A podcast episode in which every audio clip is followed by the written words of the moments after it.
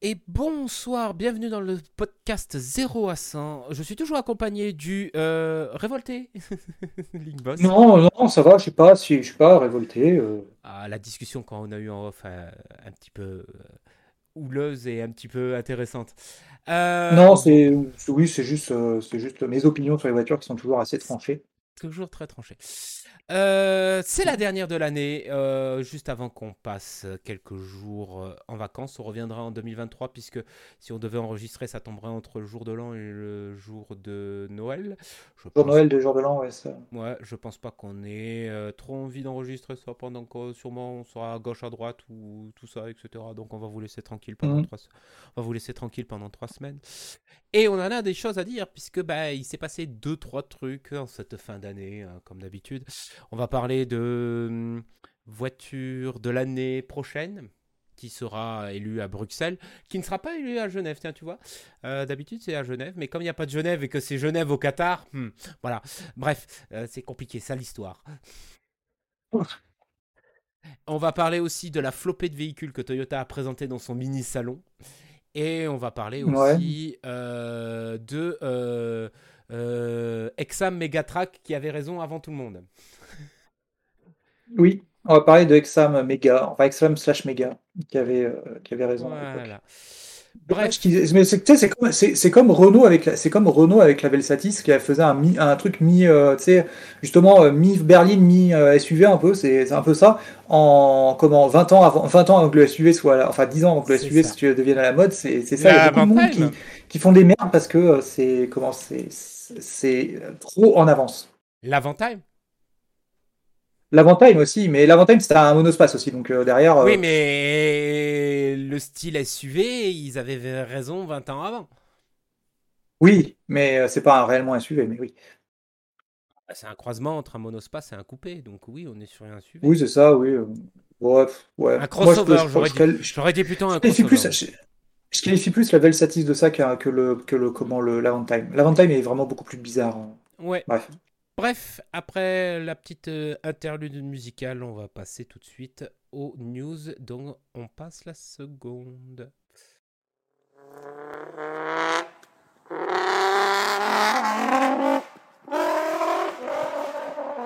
Et on va commencer ces news dans On passe la seconde en parlant du fameux Coty. Alors, pas René, hein, on l'a déjà fait l'année dernière, mais on va le refaire cette année. C'est notre rail, ça nous. Euh, on va parler du véhicule de l'année 2023. Ça y est, les finalistes ont été euh, présentés. Euh, après, bien sûr, vous savez comment fonctionne les le véhicule de l'année. C'est d'un panel de journalistes qui décide qui c'est qui a le droit de vie ou de mort en matière d'automobile. En apposant un petit macaron, sache quand même que cette histoire, Monsieur Boss, fait vendre des véhicules bizarrement. Oui, parce qu'il y en a beaucoup qui font Ah, c'est la voiture de l'année et ça veut dire qu'elle est mieux que les autres. Non, non, non pas forcément. Et... Ouais. ouais. Et donc, l'année dernière, c'est la Kia EV6, donc première coréenne, qui a gagné ce titre de véhicule de l'année 2022. On en voit quand même quelques-uns dans la rue, hein. plus que des Hyundai euh, Ioniq 5, bizarrement. Euh, Après, il n'y a pas une différence de prix entre les deux, peut-être aussi. Non, elles sont kiff-kiff. Bref. Euh, cette année, donc, les lauréats de la, du de la finale euh, sont le Jeep Avenger, euh, le Nissan Aria, le Renault Austral, le Volkswagen ID Buzz, le Kia Niro, la Peugeot 408 et le Toyota BZ4X ou euh, Subaru euh, Solterra puisque les deux véhicules sont les mêmes. À un moment donné, les gens ont dit "Oh, il y en a il y en a un de plus." Non, en fait, euh, les deux concourent dans la même catégorie. Ah les deux véhicules sont C'est ça, c'est des véhicules sœurs comme la bah, par exemple comme la Subaru BRZ et la Toyota GT86 qui étaient la même voiture. Mais avec juste deux bas différents. C'est Subaru et Toyota sont, sont en bisbille en enfin en bisbille en, en affaires en Toyota, Toyota a beaucoup de billes chez Subaru. Oui. Oui, euh, et euh, qu'est-ce que je veux dire? Mais je trouve quand même que le nom chez Subaru est bien mieux que chez Toyota, qui est littéralement un nom de pliant, on rappelle. Ouais. Euh, oui. Et, et, tout le reste de segment Toyota qu'on va parler tout à l'heure, c'est pareil. Non mais Toyota, faut qu'ils arrêtent avec les noms. Enfin, je dis ça juste comme ça, mais Toyota, faut qu'ils arrêtent avec les noms, dans le sens où vraiment, en fait, ils comprennent pas que les noms de, de leur voiture, personne les, les, les, pige et du coup, ça paume juste les gens plus qu'autre chose. La seule qu'on comprend, c'est Prius. Oui, Prius. Non, après Prius, Yaris, Oris, ça va quoi. Quoique Oris, non, Prius, Yaris, ça va. Oris, ça commence à devenir compliqué. Corolla. Corolla, bah ça dépend. C'est quoi la diff entre une Corolla et une Prius? La Corolla, la, Corolla, c'est la compacte. La Prius, c'est la berline. Bah, c'est quoi la différence entre une, avec une Corolla et une, une Auris, du coup? Bah, la Auris a remplacé la Corolla à un moment donné et la Corolla a remplacé la Auris parce qu'ils n'arrivaient pas à vendre des Auris et que c'était compliqué pour l'international puisque dans tout le reste du monde, elle s'appelait Corolla. Ouais, mais ça, tu vois, c'est assez marrant, hein, du coup, justement, c'est quand même... Parce qu'après, en plus, tu en as une autre chez Toyota que je crois qui existe, mais pas en France, si je ne me trompe pas. Oui, euh, bah, c'est pareil, tu avais la Ventis qui existait qu'en Europe, qui ne s'appelle pas Ventis aux États-Unis, qui s'appelle... Euh, comment elle s'appelle? Ben, C'est la nouvelle qui est dans la gamme de chez Toyota. C'est, je sais jamais, la, la, la, la, la, la, la, tu vois, je sais même plus. Euh, mais c'est la grande ah, bah, berline euh, qui a remplacé la, la Ventis et qui s'appelle, je sais plus comment elle s'appelle. Faudra, je, si ça me revient. Ah non, mais il y a, il y a, voilà, c'est. Mais en tout cas, il y a, comment il y a. La Camry, voilà, je pense à la Camry. La Camry, voilà, c'est ça, c'est la Camry. Voilà. La Camry qui est donc la grande berline de Toyota. Euh, aux États-Unis et qui est maintenant aussi en Europe parce que euh, l'Europe et l'Europe et les États-Unis avaient des grandes berlines, mais ça s'appelait pas de la même façon, il n'y avait pas la même philosophie. C'est ça.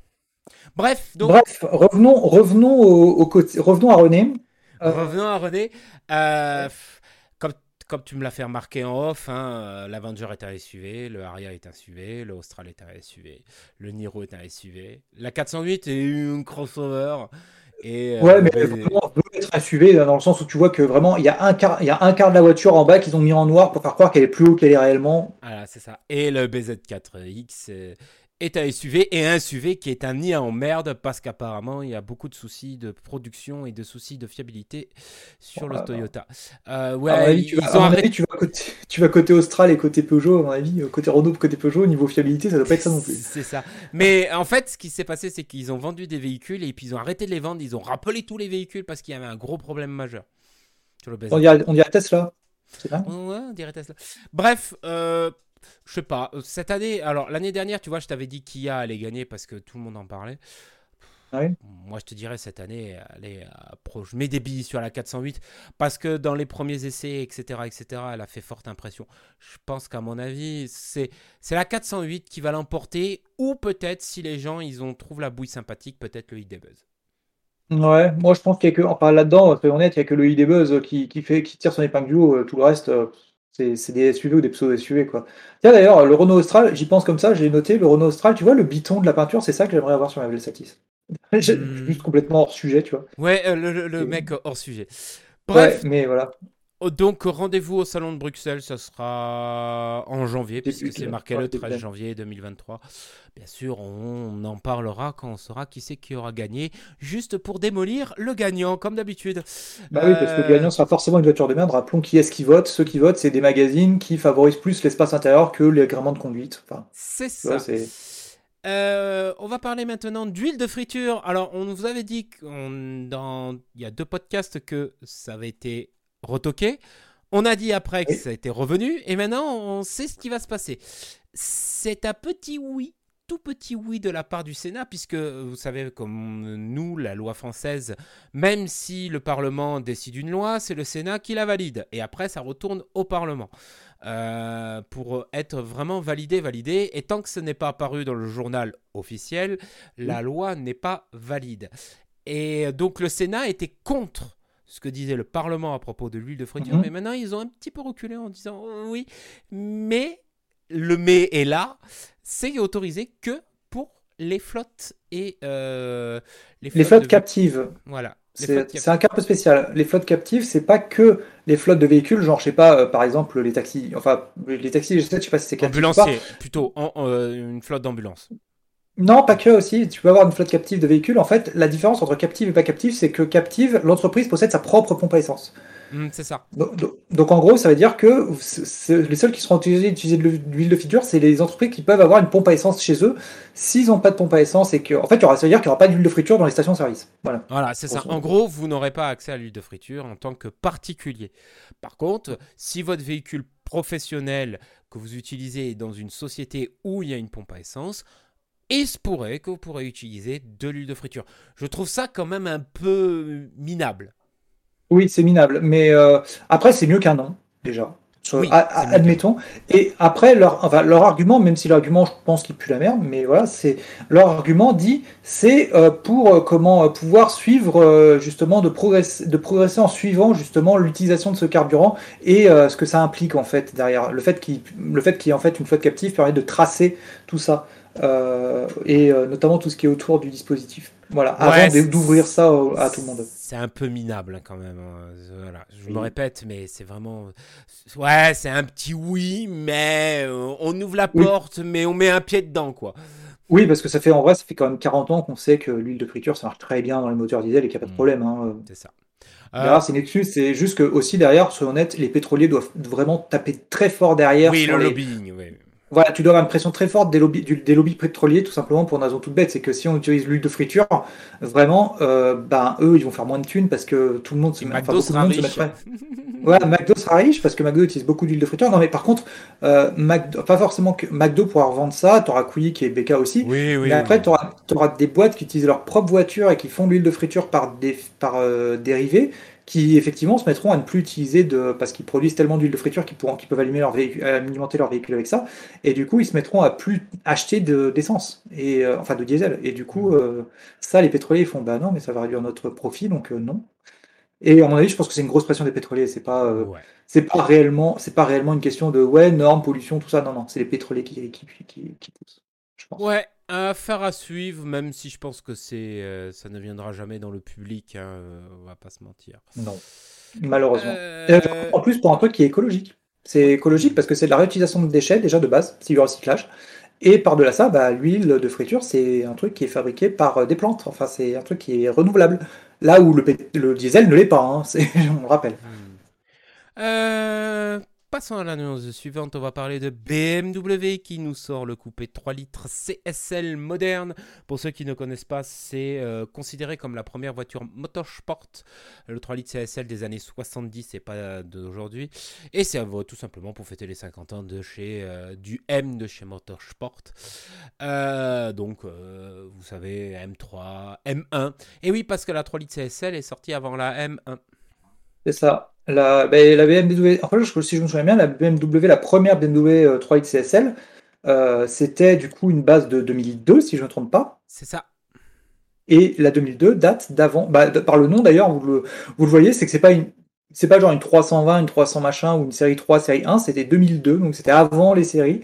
Et du coup, bah, la M1, en fait, c'était arrivé, c'est la M1, c'était aussi une, sorte de, à l'époque, série 1, ils n'avaient pas, donc. Euh, Alors, non, c'était les, c'était, c'était les BM, BMW 3000 sur base de 3000. C'est pour ça qu'elle s'appelle 3.0 CSL. La 2002, la, ah la, 2002, c'était la petite, c'était pas la grande. Là, tu parles du coupé. Euh, là, on parle du coupé. Le coupé existait avant et après, c'est devenu CSL pour pouvoir aller faire de la compétition. Donc. Euh, ah oui, parce que. Euh, je me... Non, parce que je me dis que, hein, effectivement. Ah oui, c'est alors c'est BMW 2000 ou B, BMW 2000. Ouais, 2800, voilà, c'est ça. C'est sur une base de 2800 qui est devenue 3 litres CSL pour mmh. pouvoir faire de la compétition et qui est passé dans CS, le... Ouais, c'est ça. mais euh, du coup, oui, effectivement, c'est la plus grande, effectivement, je confonds, je confonds avec la 2002, qui était aussi une voiture turbo. Oui, et qui est devenue une voiture iconique de, de, BM. De BM, mais, elle, qui n'a, la turbo n'a pas été faite par Motorsport.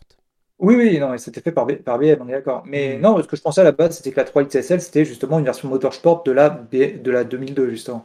Mmh. Donc euh, non, mais par contre, oui, donc la, la, la, 3 CSL, qui est donc du coup la première voiture motorsport, comme on disait, euh, qui a tapé des culs sur circuit, hein, on peut le dire. Oui, ouais, ouais, bah à peu près comme toutes les, euh, toutes les BM qui ont tapé, qui, qui se sont allés sur circuit, quoi. Jusqu'à ce que AMG décide de venir faire un peu son trouble fait, mais bon. Rappelons que la 3 litres CSL a gagné sa catégorie aux 24 heures du Mans en 73 en 74. Mmh, c'est vrai. Bref, donc, du coup, la nouvelle 3 litres CSL, c'est une BM M4 hein, hein, qui est rebadgée 3 litres CSL. Et ça signe le 6 cylindres le plus puissant jamais fait par BMW, donc avec 560 chevaux, une boîte méca. Dieu merci. Oui, ça c'est très bien ça. Bah oui, enfin, Dieu merci, parce que en vrai, ils auraient très bien pu la faire en boîte auto. Hein. Et ils auraient dit non, mais c'est normal, c'est plus performant et tout. On, veut, on voulait mettre vraiment, vu que c'est une voiture de course, on voulait mettre hommage à la performance et tout. Tu fais non, non, mais. Euh, feu jaune, euh, feu de LED jour jaune, comme à l'époque. Euh, la déco motorsport. Euh, légal ça. Les feux de LED jaune. Ça passe. Hein. tant que t'as pas les tant que t'as pas l'ampoule jaune et que tu as juste les LED qui sont jaunes, ça passe. avec l'aileron qui rappelle les anciennes 3 litres CSL. La voiture est limitée à 50 exemplaires. On va pas se mentir, ils sont déjà tous vendus. Hein. oui, probablement avec un prix euh, bon. Euh, oui, genre, s'il y avait 300 000, 300 000 balles, tu vois, ça me ferait pas, ça me ferait pas, ça, m'étonnerait pas. Tu vois. Euh, le, comment s'appelle? Le prix n'a pas été divulgué. Oui, non, mais oui, mais soyons honnêtes, 300 000 balles, ça m'étonnerait pas, tu vois. Oui, je pense qu'on doit pas être loin des 300 000 balles. Donc voilà, c'est pas un truc que vous verrez dans la rue, mais moi je trouve qu'elle a une belle ah. gueule quand même. Alors, j'ai trouvé un, j'ai trouvé un site qui sort un prix. Ah MSRP 750 000. Oui, bon, euh, voilà, les 300 000 sont bien exposés. Bon, bref, euh, je pense que euh, c'est une licorne et je pense qu'on n'en verra jamais dans la rue. combien, combien, ça vaut une, combien ça vaut une M4 avec une prépa pour donner la, même puissance? Ouais, une M4 avec une prépa. Attends, la M4 la plus chère, donc la M4 compétition ou la version spéciale CSL, je crois qu'il y a déjà une M4 CSL. Euh, euh, oui. Euh, attends, je vais te dire. 178 000. Ouais, c'est ça, c'est la plus chère. Du coup, allez, on, allez, tu donnes, on va dire 22 000 euros de prépa, ok? 22 000 euros de prépa, c'est beaucoup. Hein. 22 000 euros de prépa pour sortir les, chevaux, tu obtiens 200 000 euros, tout pile, tout rond.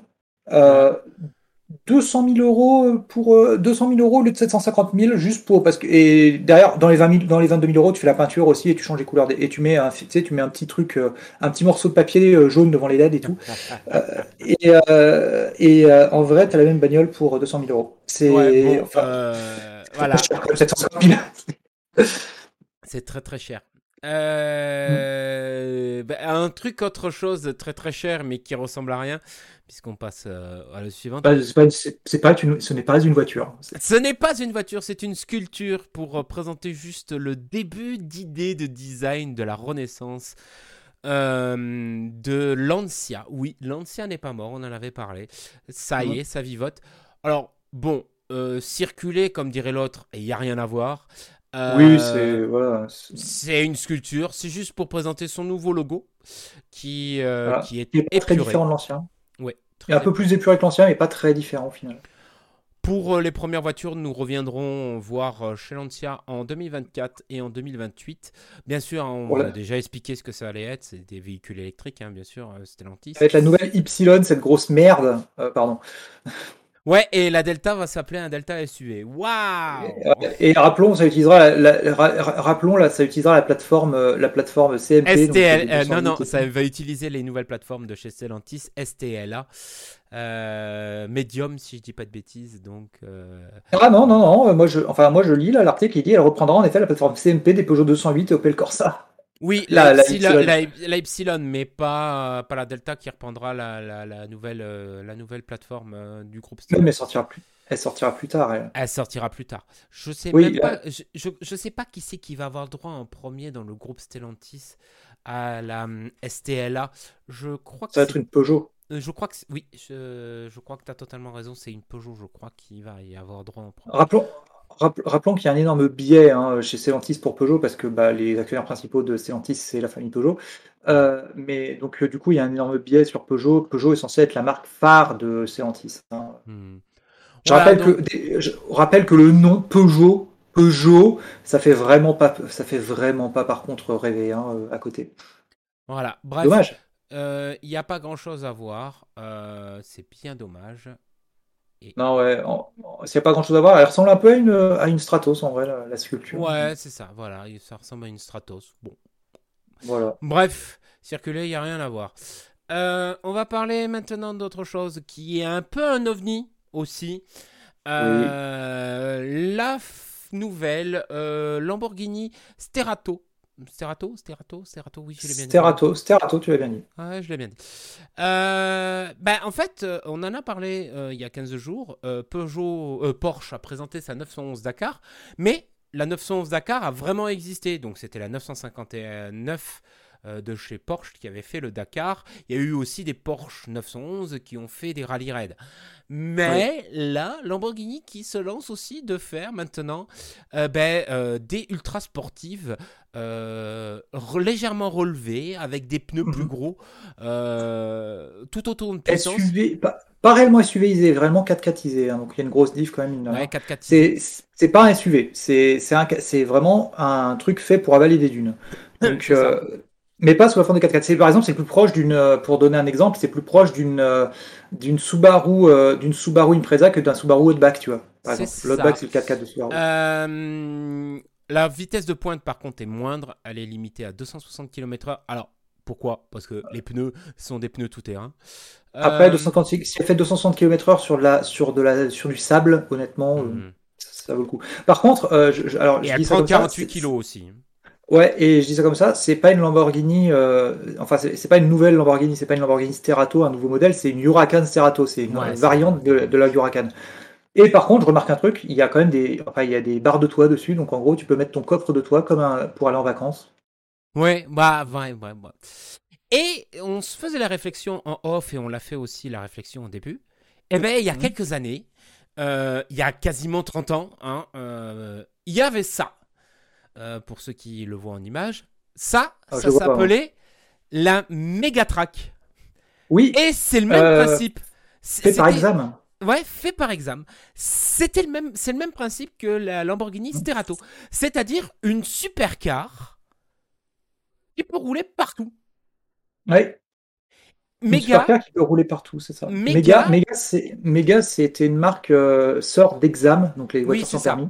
Marque française, du coup. Marque bretonne, même d'ailleurs, je crois. Ouais. Euh, ils ont fait deux modèles. Ils ont fait euh, une espèce de de 4 de, de petits 4x4 sur base d'AX 4x4 diesel. Est-ce que tu veux, est-ce que tu veux que je t'envoie une photo vu que j'en ai trouvé une à la gare à côté de chez moi? Ouais, non, mais je sais très bien ce que c'est. J'avais un, quelqu'un que je connaissais qui en avait une. Euh, c'était en fait la Méhari moderne sur base d'AX 4x4. C'est ça, c'était une sorte de Méhari. Et en fait, Mega était la version permis et euh, Exam est la version sans permis. Aujourd'hui, il n'y a qu'une seule marque qui existe, c'est Exam. Et Mega. En fait, ils se sont rendus compte. Rendu compte, Mega, qu'il y avait beaucoup plus de concurrence dans le, dans le game des voitures avec permis. Du coup, faire des, avec leur, leur degré de maîtrise qui était pas ouf, bah en fait, ils n'arrivaient mm. pas à faire des voitures qui arrivaient à concurrencer les vraies voitures. Et, dans, vrais leur et dans leur délire de faire des vraies voitures, ils ont sorti ça. Le track. La Mega Track. Qui est un délire complet. Euh, elle avait une caméra de recul pour l'époque, donc en 90. C'était pour une raison bien hein. spécifique oui, parce qu'il y avait pas. Ouais, parce que le V12 est en position centrale arrière. Euh, c'était un V12 Mercedes qui pesait un âne mort avec une boîte de vitesse euh, ultra lente. Mais tous les, toutes les images qu'on voyait et tous les essais qui ont été faits sur cette voiture, c'est encore plus rare ça qu'une Bugatti Chiron. Je crois qu'il y a une vingtaine d'exemplaires qui ont été fabriqués, si je dis pas de bêtises. non, non, il y en a deux. Il y en a il y en a deux réellement qu'on est au courant qui existent là. Ouais, il y en a deux, mais il y en a peut-être cinq qui ont été fabriqués, donc euh, il y en a deux. Ouais, en vrai, il y en a peut-être cinq. Il y en a moins de dix. Il y en a moins de dix. Ouais, il y en a moins de dix. Et, euh, et, donc tous les gens qui ont pu essayer ont dit mais c'était la supercar du désert. Et donc Mega avait raison 30 ans à l'avance puisque maintenant c'est la mode de faire euh, Porsche, Lamborghini qui font euh, des voitures qui vont dans le désert. Ça me surprendrait pas que dans pas longtemps Ferrari se décide à sortir une voiture qui fait comme euh, Lamborghini ou qui fait comme Porsche parce que si ça se vend ils vont se dire Ferrari bah pourquoi pas nous? Donc ouais. Mais Mega avait raison il y a 30 ans. Et euh, qu'est-ce que je voulais dire euh, Méga, euh, méga, oui, par contre, la Megatrack avait, avait un moteur V12 qui est un peu plus noble que la Huracan avec son petit V10. Ouais, petit V10. Voilà. En tout cas, voilà, en tout cas, c'est un truc marrant. Voilà, on va parler d'autre chose maintenant aussi, d'autre chose qui est bah, avec un V12 noble. Euh, si vous ne le savez pas, De Tomaso existe encore. Euh, de Tomaso, pareil, c'est une vieille marque qui avait fait la Pantera euh, dans les années 60. Italienne. Ouais, marque italienne. Et donc, ils ont décidé de faire un, un concept qui va être vendu à 18 unités. Donc on parle de véhicules rares hein, cette fois-ci encore, hein. euh, puisque la Lamborghini va être produite qu'à 1500 exemplaires. Ah bah, et là, on ça, honnêtement, je pense pas qu'il y ait plus de 18 personnes qui voudraient l'acheter. Hein. voilà. Alors, le prix, déjà, vous pouvez ranger votre, porte, votre carte bleue et faire euh, Take My Money parce que on est à plus de 3 millions de, dollars chacune. Euh, par contre, ce qui est impressionnant, c'est que euh, fibre de carbone, hein, on vous laisse deviner, fibre de carbone, etc., etc., etc., etc. La voiture pèse 900 kg et elle fait 900 chevaux, donc le fameux ratio 1 pour 1. 1, 1, 1, 1 kg est égal à 1 chevaux, euh, cheval. Pardon, excusez-moi. C'est ça. Et le moteur, eh ben, c'est un V12 atmosphérique, euh, on sait pas la cylindrée, qui pousse à 12 300 euh, tours minute. À 1300 tours minute, ça c'est, je pense, un problème. Là, je pense que tu as un problème. La voiture, c'est numéro de sécurité, c'est 1300 maximum. Et c'est ça, ça, doit être sur lentille, 1300. Ouais, et c'est euh, considéré comme le V12 le plus léger au monde, qui fait 220 kg. Euh, la voiture de Gordon Murray peut aller se rhabiller, hein, parce que là, à mon avis, euh, ce V12 atmosphérique est encore meilleur que le V12 qui a été conçu par Cosworth. Pourtant, Cosworth, c'est pas des manches, mais là, les Italiens. Après, je rappelle que maintenant, c'est possédé par les Chinois. Ok, c'est les Chinois. Oui. Euh, et je crois pas, je crois pas que soit, je, je sais pas si c'est encore ingénieré en, en Si, si, c'est toujours, c'est toujours ingénieré en Italie, oui. Mais je pense que, honnêtement, avec la puissance que ça a et tout, je pense que ça tiendra peut-être pas la route comme la voiture de Gordon Murray, en fait. Ouais, après, c'est un délire de. Je pense que c'est plus un délire de designer de concepteurs parce que de Tomaso ils se sont dit on va faire une supercar et puis voilà. Mm. on va en vendre peut-être euh, euh, comme c'est dit 18 exemplaires. Et encore je pense qu'ils vont avoir du mal à vendre les 18 exemplaires. Euh, sauf peut-être à des gens ultra riches qui ont envie d'avoir juste une voiture très très rare dans leur garage. Mais ouais bon voilà Surtout qu'avant ça, faut, faut pas oublier que De Tomaso faisait pas des voitures qui étaient extrêmement puissantes hein, quand tu regardes. Non, parce que la Pantera, c'était pas extrêmement puissant, c'était un V8 Même La, Guara qui avait euh, la voiture qui avait juste avant, c'est-à-dire en 90, en 93, euh, donc euh, voiture des années 90, enfin elle faisait que 200, mhm. elle faisait moins de 300 chevaux, enfin pour, bon pour les années 90 c'était quand même pas mal, mine de rien, 300 chevaux, mhm. mais bah en vrai, tu avais des voitures qui éclataient. Enfin, dans le domaine de l'hypercar, enfin, genre en 80, 94, 95, tu as la F1 qui est sortie, la McLaren F1, de Gordon Murray, euh, qui, elle, qui, elle, t'explosait avec 600 et quelques. Quoi, donc, euh, oui, mais parce que le poids. Parce que euh, le poids, les voitures légères, ce qu'aujourd'hui a disparu. Parce qu'une McLaren F1, pour te rappeler, ça pèse moins de 1300 kg. Oui, mais bah, la, de, la de Tomaso d'avant, euh, la Guara, elle faisait 1200. Donc euh, au final, c'est. Donc les voitures aujourd'hui se sont un peu empâtées parce que si tu veux obtenir quasiment les mêmes performances qu'une McLaren F1 aujourd'hui, ça s'appelle une Bugatti Chiron et ça pèse pratiquement 2 tonnes. ouais, mais il y a beaucoup plus de chevaux à côté. Tu peux, en fait, ils peuvent produire. Je pense qu'ils peuvent produire encore des voitures en fait, ils peuvent produire encore des voitures euh, de, de ce, cet acabit-là. Parce que, bah, par exemple, la de Tomaso, hein, rien que ça, tu vois, elle mhm. fait 900 kg. Et même, ta Mazda qui Ouais, mais même ta Mazda qui arrive pour la grande série, par exemple, avec des, donc des matériaux plus tradis, à te sortir une voiture qui, qui a un moteur, bon, qui n'est pas un moteur très grand, qui a 160 chevaux, 130, 160 en fonction de la, motorisation, mais qui fait ça pour moins de 1000 kg. Donc, euh, à côté, ils arrivent quand même, mais. Euh, et avec des moteurs, des, matériaux tradis, on parle pour la, pour la Mix 5. Ouais, mais euh, aujourd'hui, les, mais aujourd'hui, les gens des voitures légères, ils s'en foutent, ils achètent des SUV. Donc, euh.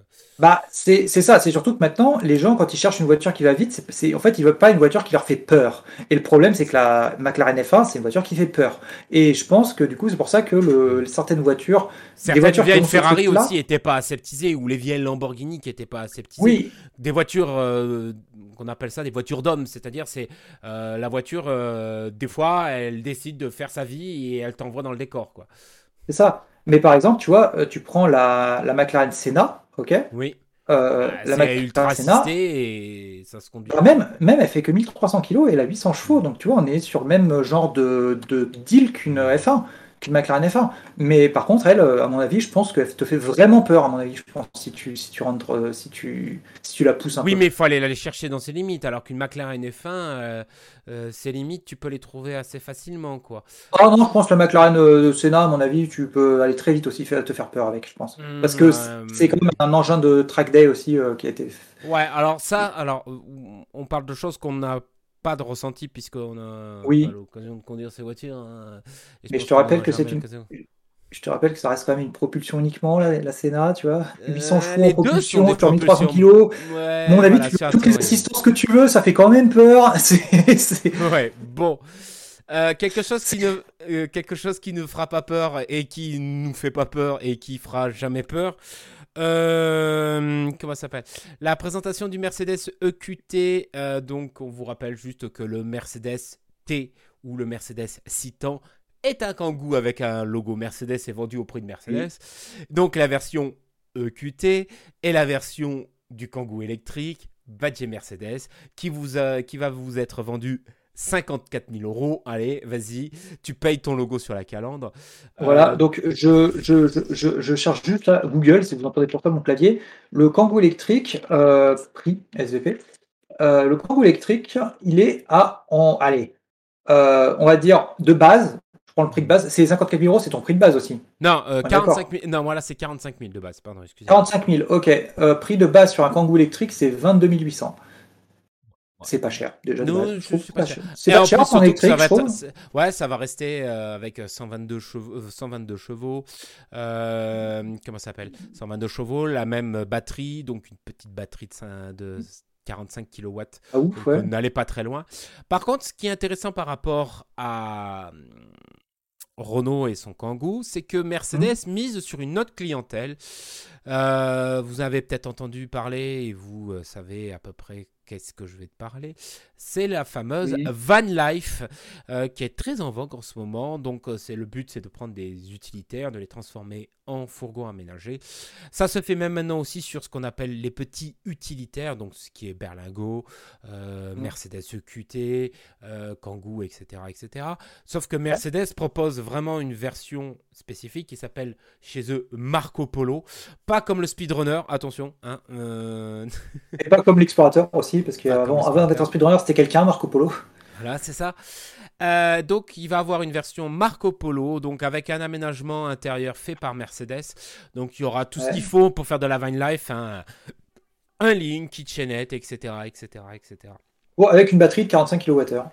Avec une batterie de 45 kWh. C'est-à-dire, euh, en gros, avec 200 km d'autonomie. Merci, bonsoir. Euh, je pense qu'à mon avis, le Marco Polo va être vendu genre dans les 70 000 euros, je pense, à mon avis. alors maintenant, moi, du coup, je, me, je, vais te poser une question. Dans les 70 000 euros, allez, je vais être honnête, on va dire 72 000 euros, ok, pour être, euh, être mhm. machin, ok À ton avis, est-ce que ça coûte 50 000 euros de, refaire, de vaniser un, un kangou Hmm, pense pas. Derrière, as... De Van Non, je pense qu'à mon avis, derrière, tu as quand même euh, l'image de marque de Mercedes qui fait sacrément augmenter les tarifs.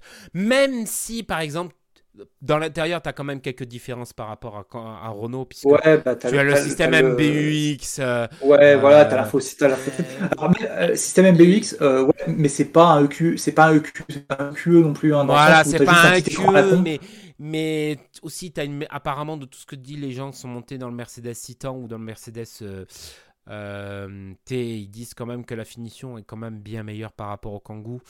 Euh... est-ce que après, est-ce que ça justifie le double Non, je pense pas que ça, ça. Alors, bon, 22 000 euros, je pense que tu as vu les vieux tarifs du Kangoo électrique. Je pense qu'aujourd'hui, le nouveau Kangoo, il doit démarrer autour des 34 000 euros en électrique, je pense. Bah, même, est-ce que ça vaut. Est-ce que ça vaut. Est-ce que, ça vaut 10 000 balles de plus? Non.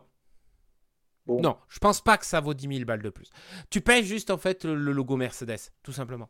Tu payes hein. le logo Mercedes et, et, surtout tu payes, euh, tu, payes euh, aussi l'image de marque, le logo, euh, les concessionnaires Mercedes. En fait, je suis sûr et certain que à véhicule quasiment identique, à la révision, tu vas payer plus cher chez Mercedes que chez Renault, ah alors que c'est sûrement les mêmes véhicules. Hmm. Tu as toujours payé plus cher. Et en vrai, du coup, moi, je le dis, achetez pas ça. Enfin, soyons honnêtes, achetez, achetez, si vous voulez, si vous voulez vraiment genre un Ludospace électrique, achetez un Kangoo. Et si vous voulez la van life, achetez un Kangoo et faites-le modifier, hein, parce que mon avis, je pense pas que ça coûtera 50 000 balles. Et ça m'étonnerait pas, et ça m'étonnerait pas que dans pas longtemps que Renault sorte une version du Kangoo euh, comme ils ont la version euh, du, train, euh, du trafic Van Lifeisé. Ouais. Voilà, donc moi je, je pense que tu vas être d'accord avec moi. Je crie un peu arnaque. C'est une arnaque, oui. Donc, clairement, c'est une arnaque. Et après, en fait, c'est juste que euh, Mercedes, soyons honnêtes, Mercedes, ils avaient, je pense qu'ils n'avaient pas la thune ou ils n'avaient pas, euh, tu sais, après avoir dépensé autant sur les EQE, EQS, ils n'avaient plus la thune pour pouvoir faire un, un, ludospace correct. Donc, ils ont appelé Renault, ils ont fait, eh, on pourrait pas faire un truc. Euh. Et du coup, bah voilà, ils font ça, ils vendent ça trop cher et parce qu'ils savent que bah, leur clientèle, c'est des mecs qui cherchent pas à se poser la question. Eh ben, tu vois, tu m'as fait un pont. En parlant de choses trop chères, on va parler du Tesla Semi. bah oui. Là, tu as fait un pont parfait. Donc, euh, ça y est, enfin, les premiers exemplaires du Tesla Semi sortent enfin des chaînes après 5 euh, ans, je crois. Euh, de... Il a été présenté en 2017, du coup 17, ouais, je crois. Ouais, 5 ans. Donc, Elon Musk, patron de Twitter aussi, s'est exprimé sur Twitter en disant Waouh, mon camion a réussi à faire 500 miles en tirant 37 tonnes. 500 miles, ça fait 800 km à peu près. Ouais, 800, ouais, c'est ça, 800 millions. Mais moi, derrière, enfin, derrière, c'est cool. Donc, en gros, ça veut dire que son, son camion, il arrive en fait à faire un trajet, on va dire, de camion inter-pays, intra-pays, pardon. Mhm. Euh, et encore, ça dépend duquel, parce que la France, tu peux pas faire l'île Marseille en, en un plein, en une charge. Mhm. Euh, et euh, derrière aussi, je pense qu'à mon avis, enfin derrière, encore une fois, c'est le, 800 km, à mon avis, c'est la. Ah, je pense que, enfin, faudra vérifier, mais je pense que la batterie était bien, bas, était bien haute quand elle est partie, elle était bien basse quand elle est arrivée, dans le sens. Alors, ce que j'ai vu, elle était chargée à 80. 16 ou 97% si je dis pas de bêtises. il, est arrivé, il, est arrivé, à 5% en bas. Bien euh, bas. Euh, parce qu'on n'oublie pas aussi les trucs de, de recharge rapide et tout, ça marche bien entre 20 et 80. C'est-à-dire que, euh, par contre, les, 4, les 40% qui restent là, c'est-à-dire les, le bas et le haut, c'est très lent. Et du coup, ça veut dire que ta recharge va être longue. En euh, plus, il faudra utiliser des superchargeurs spécifiques qui s'appellent les méga chargeurs pour recharger ce camion semi parce que la batterie, euh, j'avais lu, alors euh, on va ouvrir les caractéristiques hein, parce que la fiche technique, on va passer sur la fiche technique. Donc le Tesla semi a une batterie qui pèse plus d'une tonne si je dis pas de bêtises. Le 0 à 100 est explosé en 20 secondes. Alors c'est extraordinaire pour un camion quand même. Hein. on va pas se Oui, mais on s'en fout. C'est un camion, on s'en fout. Euh, si vous n'avez pas vu l'intérieur, vous avez deux tablettes de, de, de, Tesla Model 3 hein, pour pouvoir euh, l'utiliser. C'est bien sûr vendu qu'aux professionnels, hein, c'est pas vendu aux particuliers. Vous pouvez pas acheter un Tesla semi. Hein, et euh, ça serait... et surtout pour le prix que ça devrait coûter. J'avais vu la consommation, je crois que quand il tracte un 37 tonnes, il consomme plus de 100 kW. Euh, c'est énorme. Mais c'est normal, c'est un camion. C'est un camion, même un camion, un camion chez nous, ça consomme un max et euh, c'est normal. C'est genre, euh, tu sais, voir du 20 litres sur un camion, c'est normal, quoi. Et hmm. sur, un 30, sur un 48 tonnes en, en, en diesel. Mais c'est normal puisque ça tracte, quoi, tu vois, c'est pas étonnant. Par contre, du coup, moi, ce que je, ce que je me dis, c'est, ouais, c'est ça, ça, ça ne marchera jamais en Europe. C'est, je pense. Alors, en Europe, oui, déjà, un, parce qu'en Europe, on n'a pas trop cette philosophie de véhicule. Euh, oui. parce qu'il y a des trains en fait en Europe. C'est con, mais déjà aussi. Oui, on a les trains et c'est vrai que la problématique aux États-Unis, c'est que le ferroviaire par rapport à nous en Europe est moins développé. Sur, sur, du très très longue distance, ça fonctionne, mais sur du courte distance, ils préfèrent encore utiliser les camions. C'est ça la problématique. Et en ah. Europe, on a des constructeurs qui sont déjà au travail sur les camions électriques qui s'appellent Volvo, Renault, Mercedes. Oui. Euh, et... et moi derrière, c'est aussi un autre truc, c'est même à l'hydrogène en Europe. Oui, mais même en, France, on a, enfin en Europe de manière générale, on a un autre truc qui s'appelle des réglementations qu'ils n'ont pas aux États-Unis.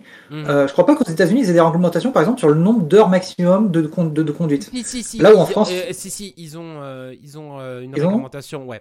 Ils ont une réglementation sur le Elle n'est pas aussi violente. Elle n'est pas, aussi violente qu'en Europe. Mais. Et du coup, en fait, ça marcherait pas en Europe dans le sens où, bah, en fait, faut que en fait, à part dans des cas précis où, genre, quand tu arrives à bout euh, de ta batterie, c'est vraiment le moment où tu vas t'arrêter ou je sais pas quoi, tu vois, euh, bah, en fait, dans la plupart des cas, tu vas, tu vas pas pouvoir dire je m'arrête en plein, euh, je m'arrête au bout de, de 6 heures de trajet parce que j'ai fait mes 800 bornes. Soyons, honnêtes, ça peut arriver des fois. Je m'arrête au bout de 6 heures de trajet et derrière, je dois attendre une heure pour recharger parce que c'est une heure de perdu. Là où. c'est ça. La, problématique aujourd'hui, la, problématique aujourd'hui, c'est que Une voiture électrique, même si on a tapé beaucoup dessus, une voiture électrique, c'est un véhicule que tu es en particulier. Donc, tu n'as pas de ce problème-là de respecter des temps de pause ou euh, de respecter un arrêt précis. Donc, tu peux t'arrêter quand tu veux, tu peux recharger et tout ça. Un camionneur, il a un trajet donné à faire en X temps pour la livraison pour que son employeur soit payé. Donc, même avec une méga recharge, comme ils appellent, qui rechargerait 70% en 30 minutes, je te dis pas la puissance, tu perds quand même 30 minutes. Est-ce que les sociétés, est-ce que les sociétés sont aujourd'hui prêtes à faire du longue distance avec un, avec un camion électrique, mmh. sachant que chaque 800 km, grosso modo, tu perds une heure? Et encore, 800 km, c'est en utilisant toute la batterie. C'est-à-dire que si tu prends, si tu prends, on va dire, du 80 à 20, c'est pas, pas 800 bornes, c'est plus 600, je pense. Après, je pense pas qu'il y aura de problème d'infrastructure parce que connaissant Tesla qui fait bien son infrastructure, ça, c'est pas un problème. Mais... en Europe, si. En Europe, si. Il y en a pas tant que ça des superchargeurs en France. Hein, ouais, mais bon, voilà.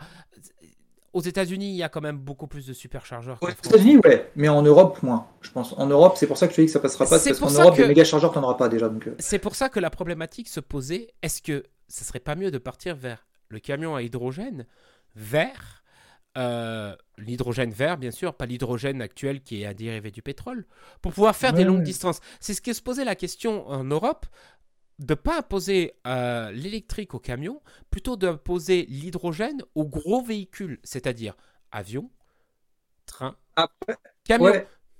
Non, mais train, non. Si, train. Train pour remplacer les locomotives à diesel sur les lignes qui ne sont pas électrifiées. Soyons honnêtes, les... Soyons honnêtes électrifier les lignes coûterait moins cher que de développer un moteur à hydrogène. Eh ben non, une locomotive à hydrogène coûte moins cher que, que d'électrifier une ligne. Développer la techno, je parle. Parce ah que bah, la techno, la, ah, ah, si, Alstom ils sont dessus, donc euh, et euh, les premiers trains, les premiers trains hydrogène sont prévus pour 2024. Moi, je pense que ça, ça c'est juste parce que le gouvernement n'a pas. Alors après, bon voilà, on part dans les trucs politiques, mais c'est parce que le gouvernement justement veut pas mettre assez d'argent pour justement moderniser le réseau, les parties du réseau qui manquent. Mmh. Ouais, sinon ça serait très bien. Hein. Affaire à suivre. Euh, l'exploit est quand même intéressant de la part de Tesla. 800 hein. km avec un camion qui tracte 36 tonnes, c'est quand même, euh, aujourd'hui, avec un véhicule électrique, c'est quand même assez impressionnant. De là à dire que ça fonctionnera, hum, seul l'avenir nous euh, dira. Est-ce que les Tesla, les Tesla fans sont dans les sociétés? En fait, c'est con, mais ça marchera pas en Europe à cause de tout ce qu'on a dit pour les régulations et tout ça, et le fait que à mon avis, ils vont pas réussir, surtout avec les méga chargeurs, si les machins peuvent utiliser que ces, chargeurs-là, à mon avis, avant que le réseau soit prêt à être utilisé pour des, pour des routiers, je pense qu'on. Et puis vu nous soucis d'approvisionnement ouais, et puis vu nous d'approvisionnement électrique cette année. Euh, ouais, il y a ça en plus, mais et euh, la concurrence des autres euh, moyens aussi. Et aux États-Unis, en fait, je pense que ça marchera pas trop pour une raison toute bête, c'est que même si ça monte, l'essence est quand même sacrément pas cher là-bas. Ouais, bref. Euh, Et avant que l'électricité, avant que les, que, ça, que les défauts permettent de surpasser le fait que, justement, le prix de l'essence, à mon avis, je pense que c'est pas, pas demain la veille. Eh bien, en parlant de prix, on peut décerner le prix du clown de l'année à euh, Monsieur Mattia Binotto qui a démissionné de chez Ferrari.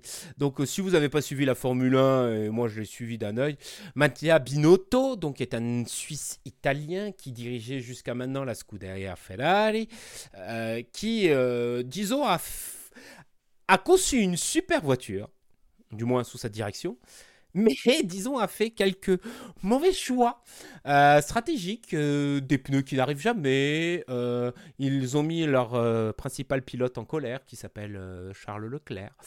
Donc Binotto, et puis le pire dans l'histoire, c'est que Binotto à chaque fois devant la presse, il faisait ah ben non, hein, il n'y a pas de problème, hein, vous inquiétez pas, il n'y a rien à voir. on ne sait pas vraiment pourquoi il a démissionné. en tout cas, Binotto s'en va et c'est pas si mal que ça parce que euh, l'histoire a prouvé plusieurs fois que Ferrari est une équipe italienne. Je vous apprends quelque chose. Euh, et techniquement, quand Ferrari est dirigé par des Italiens, ça se passe pas très bien. Parce que bah, c'est l'esprit italien. Diriger euh, une équipe italienne qu'avec des Italiens par un Italien. Bah, c'est comme, c'est comme, c'est comme euh, dans la construction de voitures en soi. Les, les voitures italiennes, c'est bien, c'est flamboyant et tout. C'est flamboyant, ça va vite et tout, mais surtout, ça prend feu. Alors que par contre, euh, tu prends les, par exemple, si c'est les Allemands qui, qui dirigeraient, t'aurais une, t'aurais un peu, t'aurais un cours de chimie, t'aurais un cours de physique, mais par contre, ton cours de physique, il atomiserait tout le monde. Voilà, c'est ça. C'est qu'en fait, le problème de j'ai eu une explication très intéressante à propos de ça. Binotto mmh. dirigeait en pyramidal, c'est-à-dire qu'il consultait tout le monde et euh, tout le monde donnait son avis.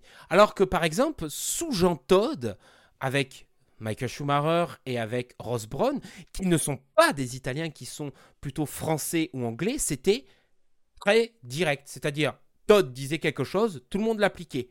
Point. Il n'y mmh. avait pas de discussion. Donc, ce qui se passe, c'est que quand c'est dirigé par des Italiens, Ferrari, ça marche pas très bien. Alors, on sait déjà qui c'est qui va remplacer maintenant. On le sait, ça va être Frédéric Vasseur, qui est un Français, qui est l'actuel patron de, qui était l'actuel patron de Sauber Alfa Romeo, qui a redressé Sauber Alfa Romeo. Donc maintenant, on va voir ce qu'il va donner chez Ferrari, hein, dans la maison mère. Déjà, à mon avis, il y a pas mal de personnes à virer, notamment les stratèges qui ont complètement foiré l'année de Ferrari, puisque la SF75 était quand même une sacrée voiture et elle aurait pu emmener euh, Leclerc à la victoire et Ferrari à la victoire. Mais Binotto était dans le mode disant Oh ouais, mais bon, on n'est pas sûr de gagner. Finir deuxième, ce serait déjà pas mal et tout. Euh, avec une mentalité comme ça, Ferrari pouvait pas gagner. C'est vraiment dommage. Euh, moi, je dirais au revoir, monsieur Binotto, et euh, pas merci pour les trois années que vous avez dirigé la Scuderia Ferrari. Vous avez fait beaucoup de bêtises. Et maintenant, on va passer au segment Toyota, puisque je sais très bien que notre ami Linkboss n'est pas trop féru de Formule 1, etc. C'est plutôt mon non. moi. Non, c'est pour ça que je t'ai laissé parler. Hein. Moi, euh, je suis pas. Enfin, c'est pas que je suis pas féru, c'est que je c'est pas, c'est pas que j'aime pas. Hein. C'est que je, c'est, je suis pas très, euh, je m'intéresse pas forcément aux courses de voiture.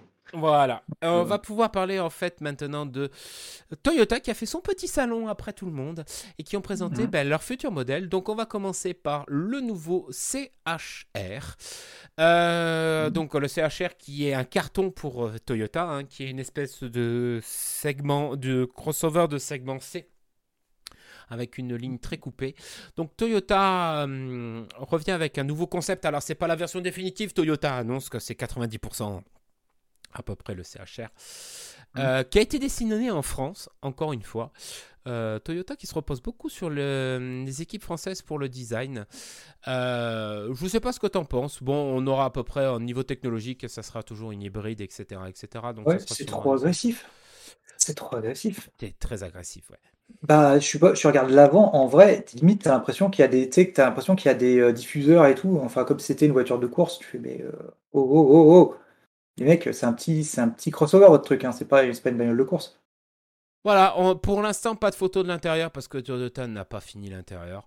Euh, au vu des dernières mm, idées et vu ce qui s'est passé dans la Prius, je pense qu'à mon avis, on aura un intérieur du BZ4X. Euh, je pense avec euh, l'espèce de high code peak Peugeot loupé. Il, y aura, il y aura intérêt, par contre, si c'est l'intérieur du BZ4X, il y aura intérêt que les sièges arrière soient pliables. Ha ha ah, je me marre. Euh, cette blague vous était offerte par le cabinet Linkboss. Ouais, jeu de mots en tout genre. Ouais, jeu de mots en tout genre. Bien sûr, vous le retrouverez en spectacle. Euh, tous les mercredis derniers. Ouais, tous les mercredis à la miche qui fume. tous les euh, mercredis ça. C'est spécial. Donc voilà, je ne sais pas ce qu'on peut dire sur le CHR. Pour l'instant, c'est un concept, donc voilà. Mm. Très agressif, trop même. Euh, ah bah, il y en a encore un autre véhicule avec agressif. Hein, euh, après la version euh, thermique, voici la version électrique du CHR qui s'appellera BZ. Alors BZ pour vous, BZ pour vous rappeler, ça veut dire Beyond Zero chez Toyota. c'est pareil, c'est pour aller chercher l'ID4, l'ID5, le Niro, etc. etc. Hein, tous ces véhicules-là bah, de chez Toyota. C'est un concept. C'est un concept. On rappelle ça dans le sens où, par exemple, tu vois l'intérieur, l'intérieur ne sera jamais ça dans une voiture de production. Avec des écrans comme ça, non, jamais. Déjà, un, parce que ça coûte trop cher. C'est ça. Euh, mais euh, en plus, parce que en vrai, enfin, ce genre de truc, euh, bah, en fait, tu auras toutes les équipes commerciales qui feront, mais jamais les, jamais les clients ils voudront acheter ce genre de truc. C'est trop, c'est trop différent. Donc voilà, donc ça sera la version électrique qui reprend les codes de, de, la gamme BZ chez, chez Toyota. Donc avec euh, l'espèce de barre LED devant, euh, les feux comme ça en C.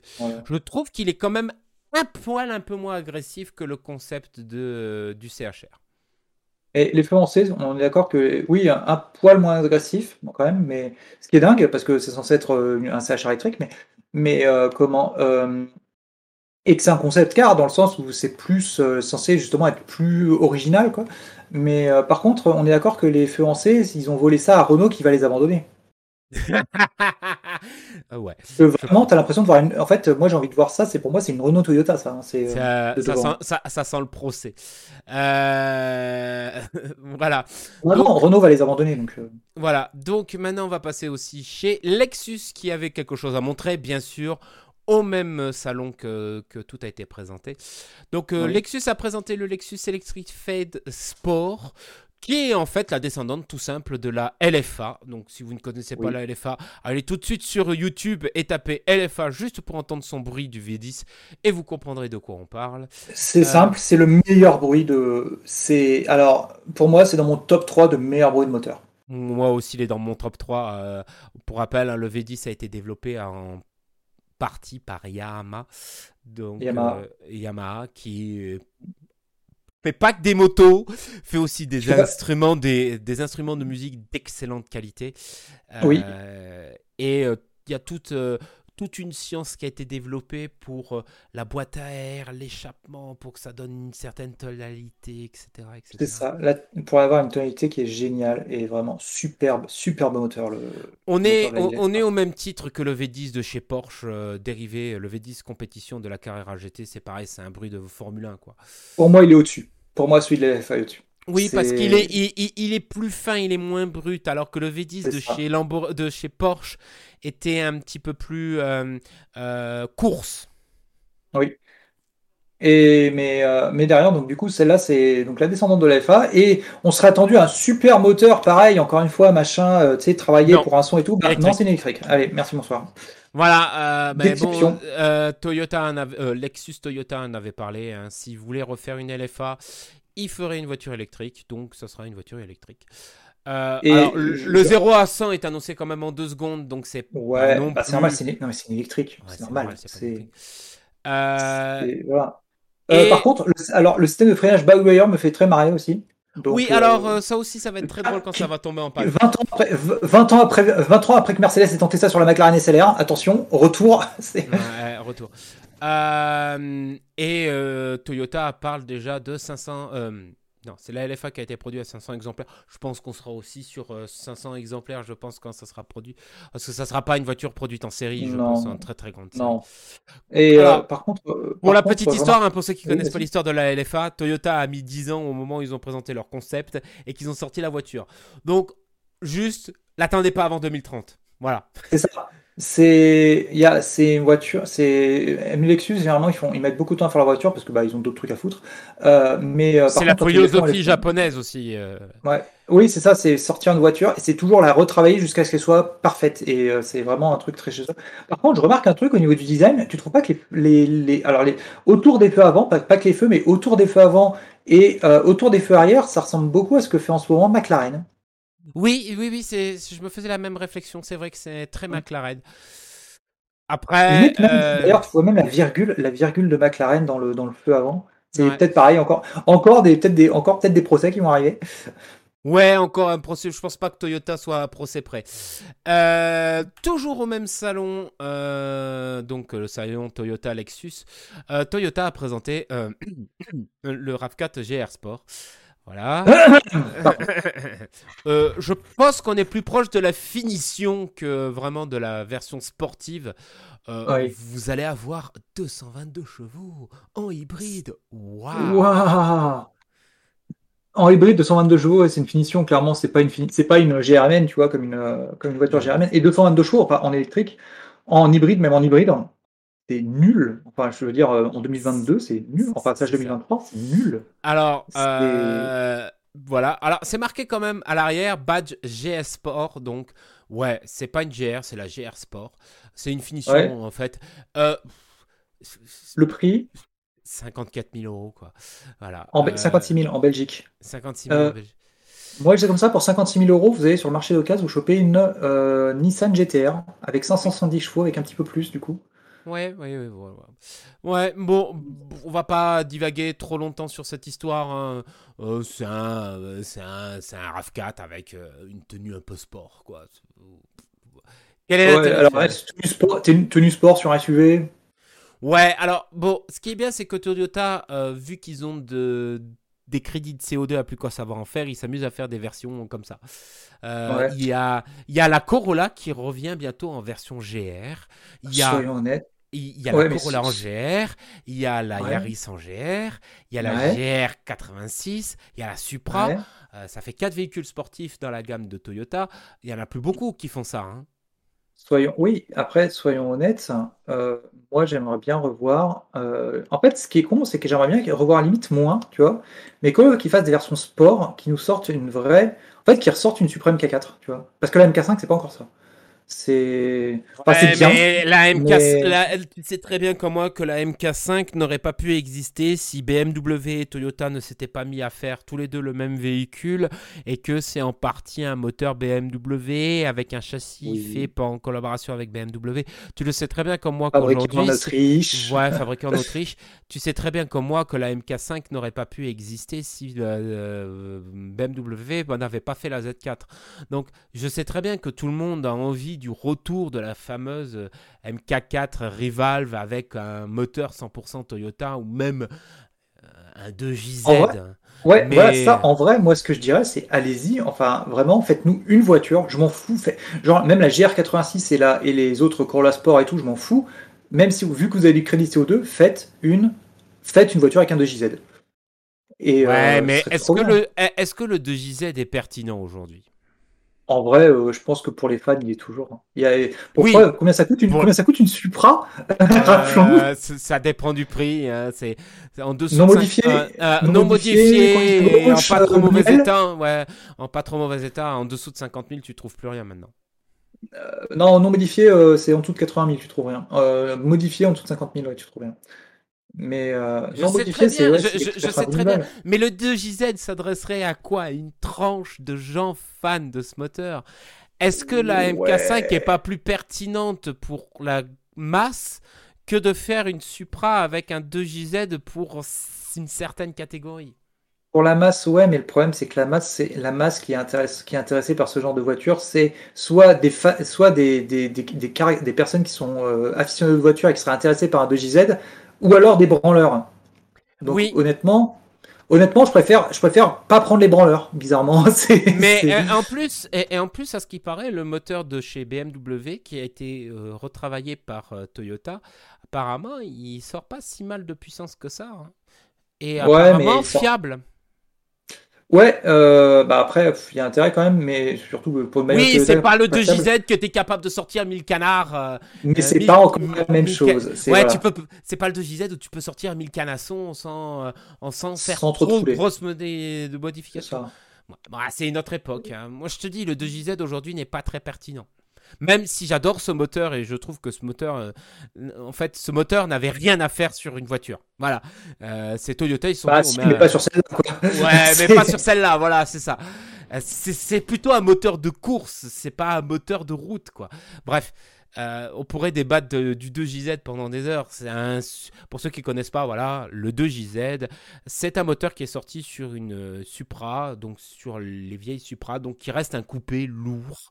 Euh, mais ce qui fait la force de ce coupé lourd, donc le MK4, c'est son moteur, qui est un moteur qui est en partie forgé avec une culasse en. Qui est en partie qui est tout forgé. Qui est tout forgé avec un bloc en fonte épais comme, je, comme, comme un moteur qui ne devrait pas être épais. Culasse en aluminium. Euh, il est, le moteur est suringénieré par rapport à la voiture. Voilà, c'est ça. Il y, a des, il, y, a des gicleurs d'huile dans la partie basse d'un moteur de série. C'est dingue. Euh, mm. oh, c'était à une époque où il est sorti où Toyota limitait à 280 chevaux.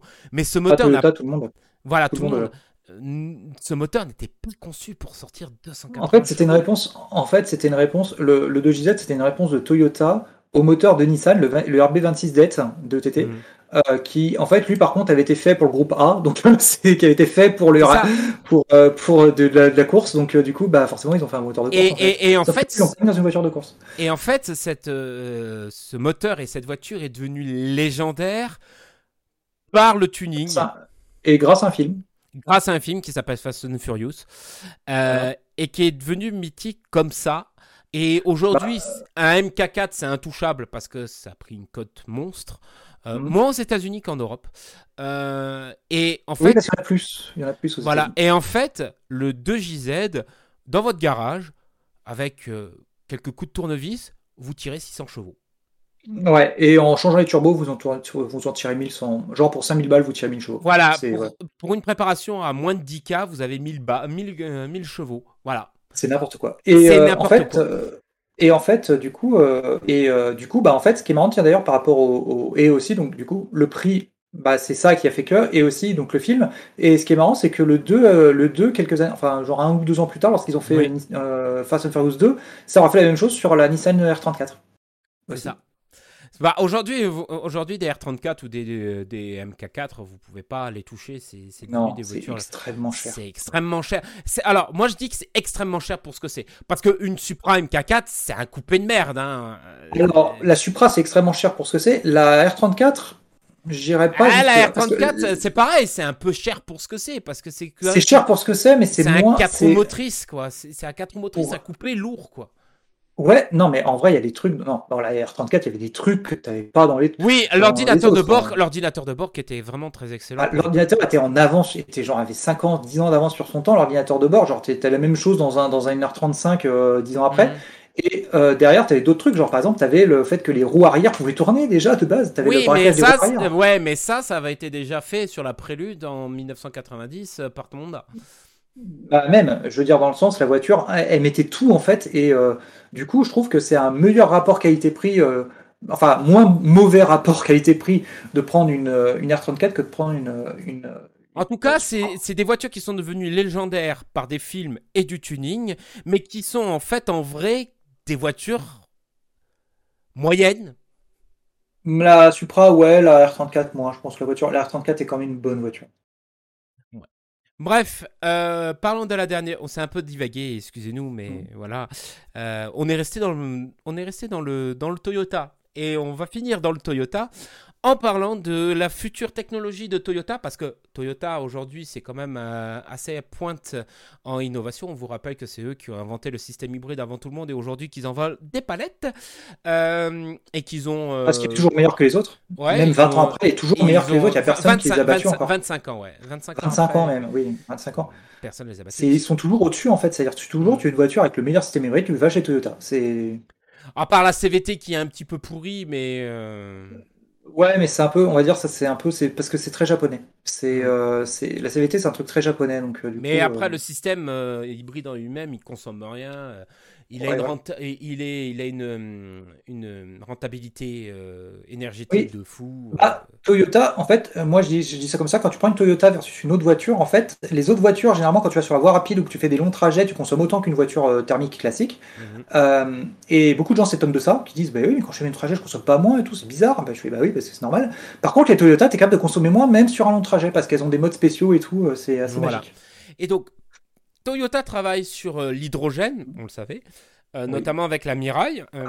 Ah, attention, la Mirai, c'est la pile à hydrogène, c'est-à-dire une voiture qui, a des moteurs électriques mais qui s'alimente d'une pile à hydrogène. C'est ce que j'allais dire, c'est que la Mirai, c'est une voiture à pile à combustible. Mais il travaille aussi... combustible. et Toyota travaille sur une autre technologie qui est en fait d'utiliser un moteur thermique normal, mais au lieu de mettre du carburant, faire de l'injection de L'hydrogène. L'hydrogène. Pourquoi? Parce que, alors je peux vous l'expliquer, parce que l'hydrogène, je crois qu'on avait, on avait déjà parlé dans l'épisode avant, mais l'hydrogène, du coup, je le, rappelle rapidement, l'hydrogène, en fait, c'est un. Il euh, faut savoir que en fait, ça réagit très fortement avec l'air, avec l'oxygène, ok, mhm. pour fabriquer de l'eau, H2O, hein, voilà. Donc, mhm. euh, deux, donc, euh, donc deux, comment, deux hydrogènes et un oxygène pour ça. Et ça, en fait, c'est une réaction qui est trois fois plus calorifique que le que le que l'essence en fait. Ça produit trois fois plus d'énergie par pour la même quantité que, que de l'essence. le, problème que pose, le problème que pose l'hydrogène, c'est que pour qu'il soit exploitable, il faut qu'il soit sous pression et liquide. Alors, il y a ça, et non, alors ça, c'est pas ça. Ça, c'est un, c'est, on va dire, un truc dérivé. Le problème réel, c'est que c'est compliqué de stocker de l'hydrogène, c'est juste ça. C'est ça, voilà, que... Et du coup, pour le stocker, effectivement, pour arriver à le stocker de manière un peu, un peu efficace, tu vois, c'est effectivement, il faut que ça soit comprimé très fort et que ça soit du coup liquide. Parce que pour être liquide, il faut, des réservoirs blindax. Il faut des réservoirs blindax, et en plus, même ça, ça fuit. Hmm. Euh, parce que à l'époque, il y a 15 ans maintenant, euh, BMW, avait tenté une expérience avec la BMW Hydrogène 7, donc une série 7 avec un gros moteur V12 à hydrogène.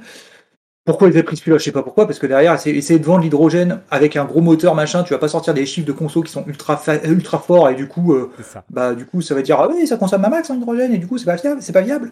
Mais bon, ils ont fait ça. Mais par contre, du coup, ça voulait dire aussi que dans les trucs qui sortaient, si, si tu l'as laissé une semaine chez toi sans bouger, la, la, comment, la hydrogène 7, le moteur, le, réservoir d'hydrogène se vidait. Ouais, alors hein. bon, aujourd'hui, on a les réservoirs quand même qui se sont quand même sacrément améliorés par rapport à ça. Oui, la technologie s'est un peu améliorée, mais c'est pas. Et donc, Toyota, Toyota travaille sur ça. Il parle carrément de le mettre en compétition euh, en WRC. Euh, oui, parce que là, le problème de la consommation, c'est pas un méga problème. Enfin, le problème de la consommation, déjà, c'est pas un méga problème. Et le problème du stockage, c'est pas un méga problème aussi, parce que les, comment, les voitures, en fait, elles utilisent leur réservoir que pendant la course. Toyota parle qu'ils ont fait 40% du chemin avant la commercialisation, donc 40% sur 100. Mmh. Euh, ça parle de 2035. Euh, le moteur fonctionne. alors, il pollue. Il rejette du CO2 puisque c'est un moteur thermique normal. très peu. Par contre, non, il non, non, il rejette très peu de CO2 parce que. Il rejette. Non, mais c'est ce que j'allais dire. C'est ce que j'allais dire. Il rejette un peu de CO2. C'est normal. Mais quasiment pas. Quasiment pas. C'est rien. En fait, c'est peut-être la solution pour conserver les moteurs thermiques. Voilà. Oui, parce que rappelle, rappelle la, la réaction, c'est hydrogène et oxygène venant de l'air, bien entendu, et ça fabrique de l'eau. C'est euh, un moteur qui est le seul truc qui rejette, c'est de l'eau c'est euh, enfin le, un des seuls. De l'eau, de l'eau en pile en parce que lui... de l'eau en pile en combustible, que 100% de l'eau en pile en combustible, en moteur thermique comme ça, sur une base de moteur thermique. Il rejette principalement de l'eau. Le... En fait, si tu, veux savoir, les, si tu veux savoir les traces de CO2 qui sont retirées, c'est l'huile qui brûle. Voilà, c'est ça. Mais c'est juste l'huile qui brûle, et l'huile, ça brûle pas, il n'y a pas une des masses d'huile qui brûle, donc ça rejette un tout petit peu, mais c'est rien, quoi. Genre, si ça rejette, je pense, si ça rejette 10 grammes de CO2 par kilomètre, t'es content, quoi. Enfin, t'es pas, euh, c'est, non, c'est peu, c'est beaucoup. Il y, en avait, il y, avait beaucoup de monde qui disait que euh, la Prius 5, c'est peut-être que Toyota aurait dû présenter la Prius 5 avec ce moteur-là en version commerciale petite série. Il est peut-être pas, il y a peut-être les, trucs annexes, genre la conservation et le réseau qui est pas fiable encore. Voilà, c'est ça. Il faut se dire juste une chose, c'est que si Toyota hmm. arrive à le vendre en grande quantité, ils auront comme tout sur l'hybride 20 ans d'avance. Oui, mais après, euh, le problème, c'est que contrairement à l'hybride, là, il y a des, ils vont avoir en fait plein de trucs qui dépendent pas d'eux, qui sont des pro, qui sont des freins. Petit 1. La euh, fabrication de l'hydrogène. La fabrication de l'hydrogène, c'est extrêmement euh, énergivore de fabriquer de l'hydrogène. Alors maintenant, on parle d'une rumeur, c'est carrément, il y a une société française, une start-up française qui a parlé de, de, de mini-centrales collées aux éoliennes en mer pour fabriquer de l'hydrogène vert. Ouais, mais enfin, ça reste quand même énergivore par rapport à ce que ça consomme et tout. Euh, et euh, comment. Mais voilà. Euh, et pareil, derrière, en fait, c'est dès qu'il y a du monde qui va se mettre à s'en servir, ces machins-là, ça suffira pas. Donc voilà.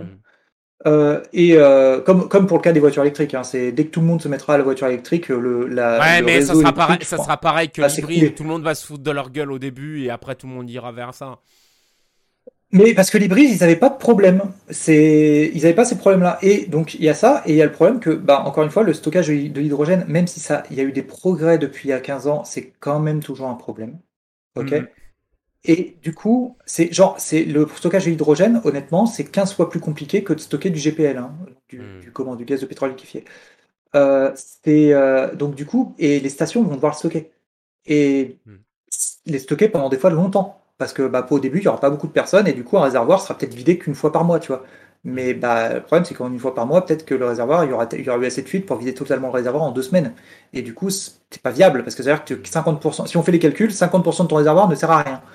Du coup, 50% de, l'hydrogène que tu achètes ne sert à rien. Et du coup, et avant qu'il y ait des stations-service qui acceptent ce genre de truc, ça, c'est voilà. Donc, euh, du coup, moi, je me dis, va falloir quand même qu'ils travaillent beaucoup avant que ça arrive, ou qu'ils trouvent des solutions alternatives, ne serait-ce que pour avoir de, bah, se s'alimenter en hydrogène, en fait. Ouais.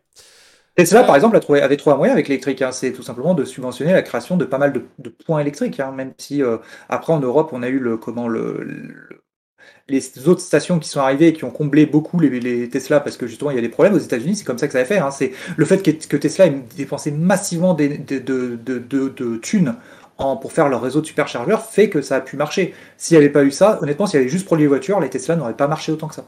Hmm.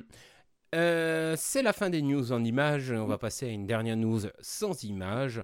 C'est juste un petit euh, truc très rapide. Il n'y en a qu'une seule cette fois-ci.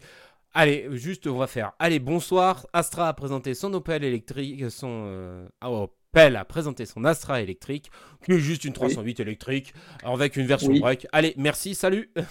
C'est ça. Rappelez-vous, rappelez-vous si vous achetez Opel, parce que Dodge Kaizat, je vous rappelle, c'est juste des Peugeot rebadgés. Hein, c'est voilà, c'est ça. Euh, du coup, bah, on a fait le tour des news. Euh, là, juste l'Astra, ne hein, vous inquiétez pas, il n'y a pas d'image à montrer. Hein. c'est une Astra juste euh, avec. Elle s'appelle Astra E, pour information. C'est la, la, nouvelle que tu montres ou c'est une ancienne? Non, non, c'est la nouvelle Astra, c'est pas l'ancienne. D'accord.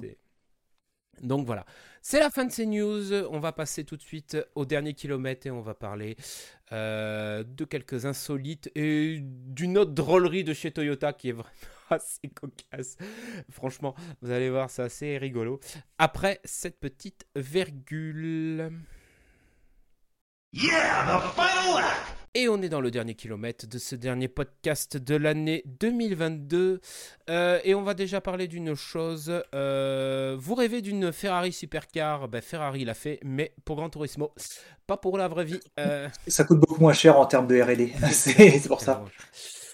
Ça coûte tellement moins cher. Donc, euh, ça s'appelle la Ferrari Vision Gran Turismo. Euh, elle est proposée, je sais pas si elle est sortie ou pas encore dans, G, euh, dans GT7. elle sera en DLC C'est un DLC C'est un DLC, donc il va falloir ressortir quand même quelques euros. voilà. Elle, sera, ça aussi. elle sera à partir du 23 décembre, donc elle n'est pas encore sortie. Mm. donc, comme euh, certains constructeurs se sont amusés à faire. Donc, elle a une vraie voiture qui est une vraie caractéristique de voiture qui existe. Donc, c'est un V6 biturbo de 3 litres, donc dérivé, oh dérivé de la Ferrari 296 euh, GTB. Euh, en position centrale arrière qui fait 1030 chevaux. Le tout avec trois moteurs électriques, donc dans le train avant, dans le train arrière. Le 0 à 100 est explosé en 2 secondes. Le 0 à 200 est en 5 secondes. Donc, euh, juste histoire de dire euh, Bugatti Chiron, c'est nous qui avons la plus grosse. Euh, Je rappelle que le but de Bugatti Chiron étant d'avoir la plus grosse VMAX. Hein. C'est pas forcément d'avoir la plus grosse 0-200. C'est ça. Euh, donc c'est, euh, il y en a d'autres constructeurs qui l'ont déjà fait pour euh, Gran Turismo, donc Aston Martin, Mercedes. Oui, les visions Gran Turismo, c'est les visions Gran Turismo, c'est un peu un, c'est un peu un comment, c'est un peu un truc historique depuis Gran Turismo 3, je crois que ça existe. Je la trouve beaucoup plus jolie que bizarrement que le concept qui va vraiment courir aux 24 heures du Mans, parce que ça aurait pu être un concept des 24 heures du Mans, très clairement. et donc voilà, on ne sait pas son prix à l'unité qu'elle va coûter dans le jeu. Euh, et, en DLC. mais, mais comment par contre ça ressemble Ils ont vraiment voulu faire la faire ressembler à une F1, je trouve. Ça ressemble beaucoup à une F1. C'est ça, ouais. Bon, alors dites-vous juste une chose, ça ne sortira jamais en vrai. Voilà. Bien, entendu, parce que personne ne voudra acheter ça, donc euh, c'est. Voilà, c'est ça. Et puis surtout, ça sera sûrement inconduisible. Euh, donc voilà, ce petit insolite euh, gentillet pour faire rêver. Au moins, euh, vous pouvez vous le, payer, le payer dans un jeu, puisqu'il faut acheter une PlayStation 5 et une PlayStation 5 plus GTD plus le DLC. En vrai, c'est la Ferrari la moins chère au monde, quoi. Oui, c'est la Ferrari la moins chère au monde. Dommage que bah, vous pouvez pas la toucher. Donc. Voilà, c'est ça. C'est, on est limite sur un NFT là quand même. Hein euh, c'est limite un NFT. Le, bah, le seul truc qui fait que c'est pas un NFT, c'est, que c'est, qu'ils font pas genre ouais, c'est limité, il y en a qu'un certain nombre. Voilà, c'est ça. Euh, Castri qui m'a fait doucement rire. Euh, la Suisse pourrait interdire les véhicules électriques de circuler en Suisse en cas de pénurie d'électricité.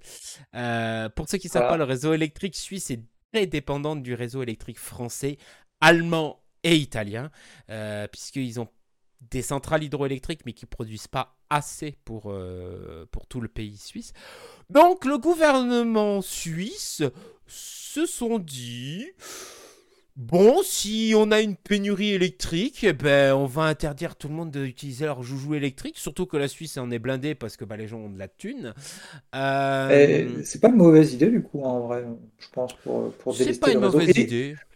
Et on commence à atteindre, et du coup, on commence à toucher du doigt, justement, je pense avec ce genre de loi, on commence à toucher du doigt ce que je disais, le fait que euh, si, tu mets, euh, si toutes les voitures deviennent électriques, euh, ben en fait le réseau. Comment on fait pour fabriquer l'électricité si on ne construit pas 15 réacteurs nucléaires supplémentaires? C'est ça que le et même je pense que derrière le même le, système de même sans parler de la production je pense que le système de transport n'est pas forcément adapté à autant de voitures qui tireraient en même temps. Parce que tout le monde les mettra à charger le soir et du coup le soir en fait c'est si toutes les voitures électriques étaient donc euh, même en France hein, je dire c'est euh, je pense en Suisse il faudra voir les chiffres voir comment ça tire mais je pense que le jour en fait où toutes nos voitures sont électriques en France euh, avec le système actuel c'est-à-dire électrique à batterie et pas avec des nouveaux systèmes à hydrogène à pile à hydrogène je sais pas quoi on arrivera à un moment où en fait la nuit ça tirera plus que le jour c'est ça.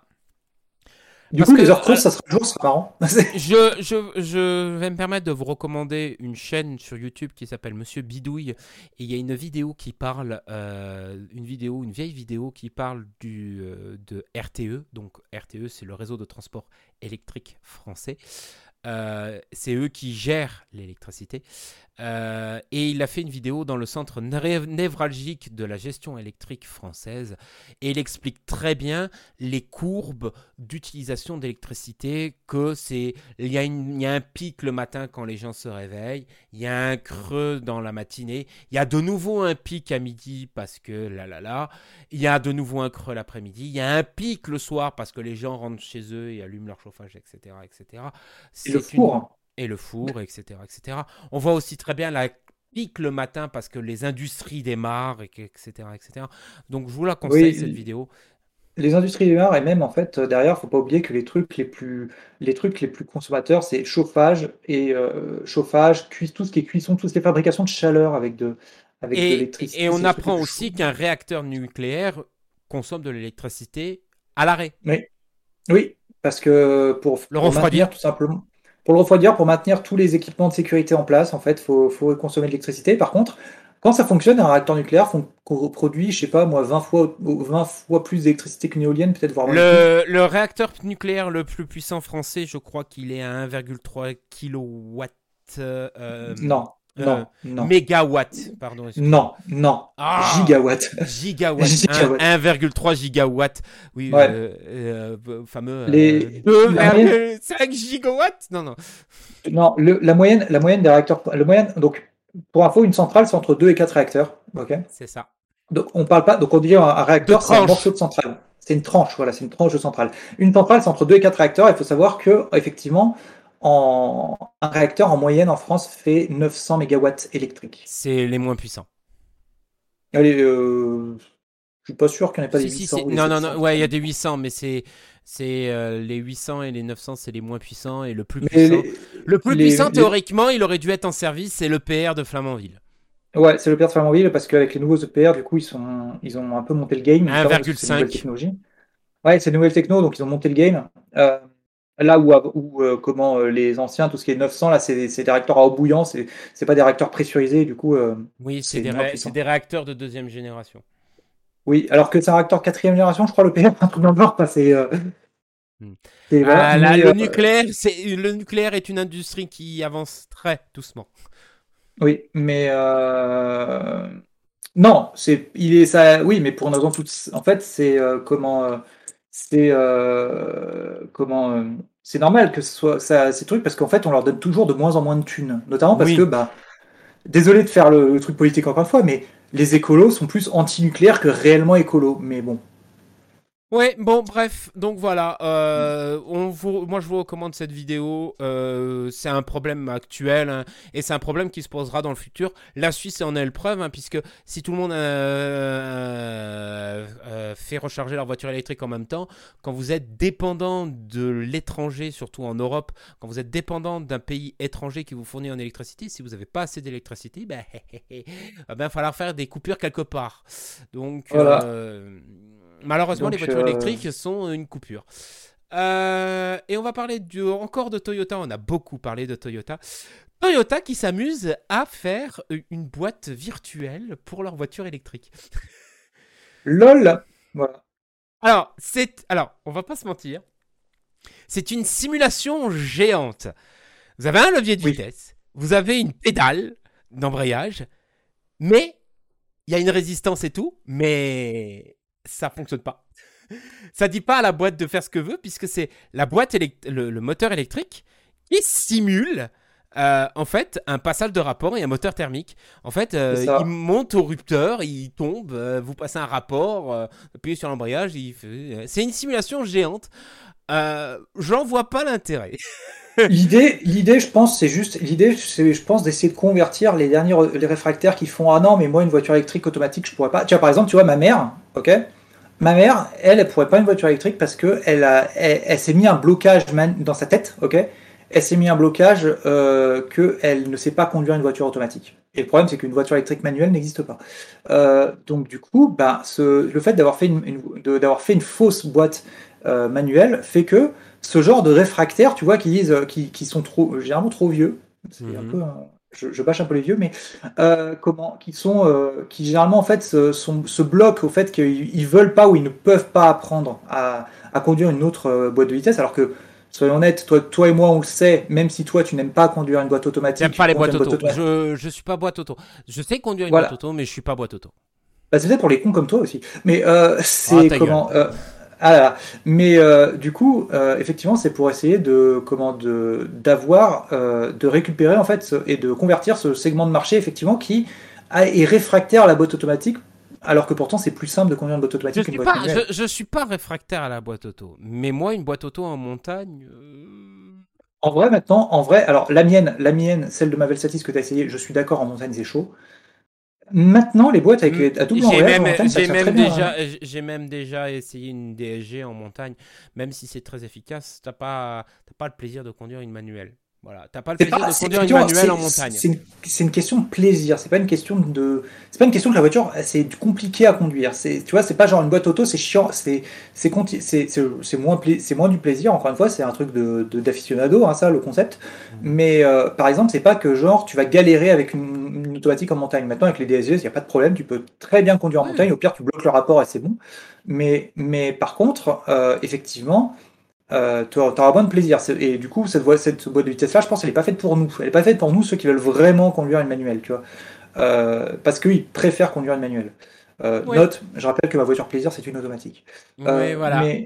Mais, mais, alors, c'est parce que honnêtement, si elle était disponible en manuel, j'aurais cherché en manuel. Mais elle était pas oui, moi, je pense qu'aussi, parce que vu, vu la complexité de la boîte, c'est un peu. Bon, bref.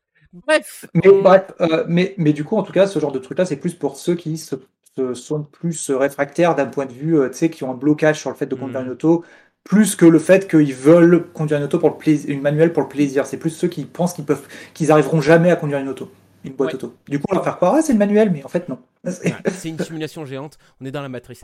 Euh, bref, sur ces sages paroles, je pense qu'on va vous laisser mmh. en cette fin d'année. On va faire les traditionnels. On vous souhaite de joyeuses fêtes, on vous souhaite de bons repas, on vous souhaite de la sobriété, puisqu'en ce moment, c'est ce qu'ils nous vendent partout à gauche, à droite.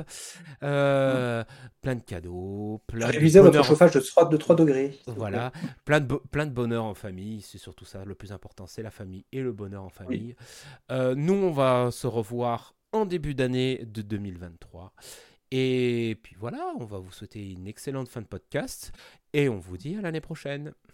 À l'année prochaine. Thank you.